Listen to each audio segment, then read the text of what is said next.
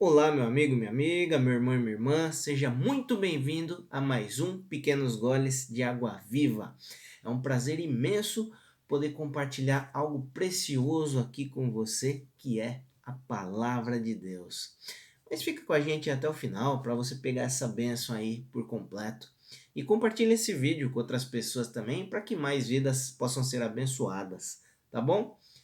Quero falar aqui contigo hoje de que as maiores bênçãos muitas vezes vêm de lugares improváveis e de formas improváveis. Para isso, eu quero ler contigo hoje um texto que está lá em Mateus 21, do 1 ao 11, que diz assim: Ao se aproximarem de Jerusalém, chegaram a Betfagé, no Monte das Oliveiras. Então Jesus enviou dois discípulos e recomendou-lhes: Ide ao povoado que está diante de vós, e logo encontrareis uma jumenta amarrada com seu burrico ao lado. Desamarrai-os e trazei-os a mim. Se alguém vos questionar algo, deveis dizer que o Senhor necessita deles, e sem demora os devolverá. No entanto, isso ocorreu para que se cumprisse o que fora dito por meio do profeta. Dizei à filha de Sião: Eis que o teu rei chega a ti, humilde e montado num burrico, um potro, cria de jumenta. Então os discípulos foram e fizeram o que Jesus lhes havia mandado. Trouxeram-lhe a jumenta com o jumentinho, o selaram com mantas para cavalgar, e sobre as mantas Jesus montou. Então uma grande multidão estendia suas capas pelo caminho, muitos outros cortavam ramos de árvores e os espalhavam pela estrada. E as multidões, tanto as que iam adiante dele, quanto as que seguiam, proclamavam: Hosana ao filho de Davi! Bendito seja ele que vem em nome do Senhor, Hosana nas alturas. Assim que Jesus chegou, entrou em Jerusalém, assim que Jesus entrou em Jerusalém, toda a cidade ficou alvoroçada e comentavam: Quem é este? Então as multidões exclamavam: este é o profeta Jesus vindo de Nazaré, na Galiléia. Até aí eu quero ler contigo hoje, meu querido. Então aqui algumas algumas versões até de Bíblia, ele fala que é a entrada triunfante, né, desse trecho que nós lemos. Nessa versão que eu estou usando aqui, fala que Jesus é aclamado pelas multidões. Então aqui relata a chegada de Jesus a Jerusalém e ele sendo aclamado ali, pessoas colocando a capa delas ali, que era sinal de reverência né, a, a um rei é, ali em Jerusalém. E o que acontece? Você sabe o que aconteceu depois disso daqui, né? É, Jesus foi preso, foi julgado e foi condenado a ser crucificado. Muitos até desses que o receberam aqui nessa entrada triunfante com festa foram depois os que foram mudados ali e falaram: crucifica-o, quando Pôncio Pilatos colocou ele ali para ser julgado. E o que, que eu quero dizer com você aqui? Vamos falar um pouco mais do contexto aqui que estava rolando aqui na época. O que acontecia? Os doutores da lei, os fariseus, os homens ali da lei daquela época que se diziam, né? Os religiosos da época, podemos dizer assim, eles iam mais ali pelo contexto político, pelas tradições, do que pela palavra. Será que você já viu isso em algum lugar? Muitas vezes a gente vê né, que a tradição fica acima, às vezes, do que a palavra de Deus diz, os costumes ou a política, não é?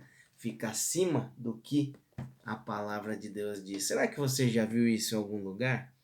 Provavelmente sim, né? E o que acontece? Olha só. E aí chega alguém montado num jumentinho ali. Jesus foi alguém que nasceu numa manjedoura. Ele era chamado filho do carpinteiro. E era alguém que começou a fazer grandes coisas ali naquela época. Provavelmente ele não tinha o mesmo estudo que esses doutores da lei, que esses religiosos da época. E aí ele chegou e aí os caras queriam pegar ele de qualquer jeito. Tanto que aqui em algum lugar perguntam, né? Quem é este? Se você vê em outros evangelhos, né, nos, em outros evangelhos relatam também essa entrada de Jesus, algumas com mais detalhe, outras com menos. É, mas em algum deles fala quem é esse? E agora? O que vamos fazer com ele? Falam não essas palavras, mas algo assim. O que, que vamos fazer com esse cara, esse pessoal aclamando ele? Eles queriam pegar Jesus de qualquer jeito, por conta de inúmeras coisas, diferença social, de todas as coisas, por tudo que ele estava fazendo. E por que, que eu te disse isso? Porque eles iam ali pelos costumes e, as, e muitas vezes pela política da época. Porque ele diz aqui, né? Lá no versículo 4 que nós lemos, para que se cumprisse o que fora dito por meio do profeta. Lá muitos anos antes, lá se for ver Zacarias 9:9, já falava que o rei chegaria montado num filho de jumenta, uma cria de jumenta. Tanto que aqui no, no Evangelho de Mateus ele faz questão de falar de não separar o jumento da mãe jumenta, da jumenta ali, o jumentinho da mãe jumenta. E fala tudo isso. Ou seja, já estava escrito que o rei viria montado na jumenta, num jumento. E mesmo com todo esse contexto ali, eles não viram isso, não acreditaram nisso. Imagina só, nos dias de hoje também acontece algo parecido. Quantos receberiam Jesus, será? Depois na mensagem final eu vou te falar sobre isso. Ou seja, Jesus era alguém da forma como ele veio ao mundo, da como ele vivia, de quem ele era, como ele entrou em Jerusalém, para a maioria ali, para muitos, era alguém improvável de ser o rei. Por quê? Naquele contexto ali, eles esperavam que o rei o Messias prometido ali para eles, mesmo estando escrito aquilo, para você ver como eles não foram pela palavra. E assim como muitos de nós vamos hoje, vamos ali pela tradição, pelo que está acontecendo, pela política, qualquer coisa do tipo. Então o que, que eles esperavam? Eles esperavam que o, o, rei chegasse ali, o Messias chegasse num cavalo bonito ali, já para estabelecer o reino ali hum, contra os romanos na hora. Tanto que você vê que até os discípulos, em algum momento, eles tiveram dúvida. Falou, mas é neste. Eles perguntaram certa vez para Jesus: é neste tempo que você vai estabelecer o reino? Até eles tiveram dúvida se ele era o Messias mesmo. E. Mas era ele. Na verdade, o que dizia? Se, é, um, um, uma nobreza, um nobre, um rei, um príncipe, ele andava nos jumentos os guerreiros ali de guerra que andavam em cavalos fortes, bonitos ali. Mas o rei, tanto que o rei Davi andou em jumento. Tanto que se for ver alguns lugares aqui, ele fala que aqui, Osana ao filho de Davi, ele fala, por conta disso também. Então ele era alguém improvável, só que daquele ali era o Salvador, era aquele que deu a vida por todo um mundo de pecadores. Ou seja, alguém improvável, de um lugar improvável, nasceu de maneira improvável para ser um rei, era o rei. E muitos daquela época e até hoje não aceitaram ele. O que, que eu estou querendo dizer para você aqui? Eu falei no começo da mensagem que iríamos falar sobre as maiores bênçãos vêm de lugares improváveis, né?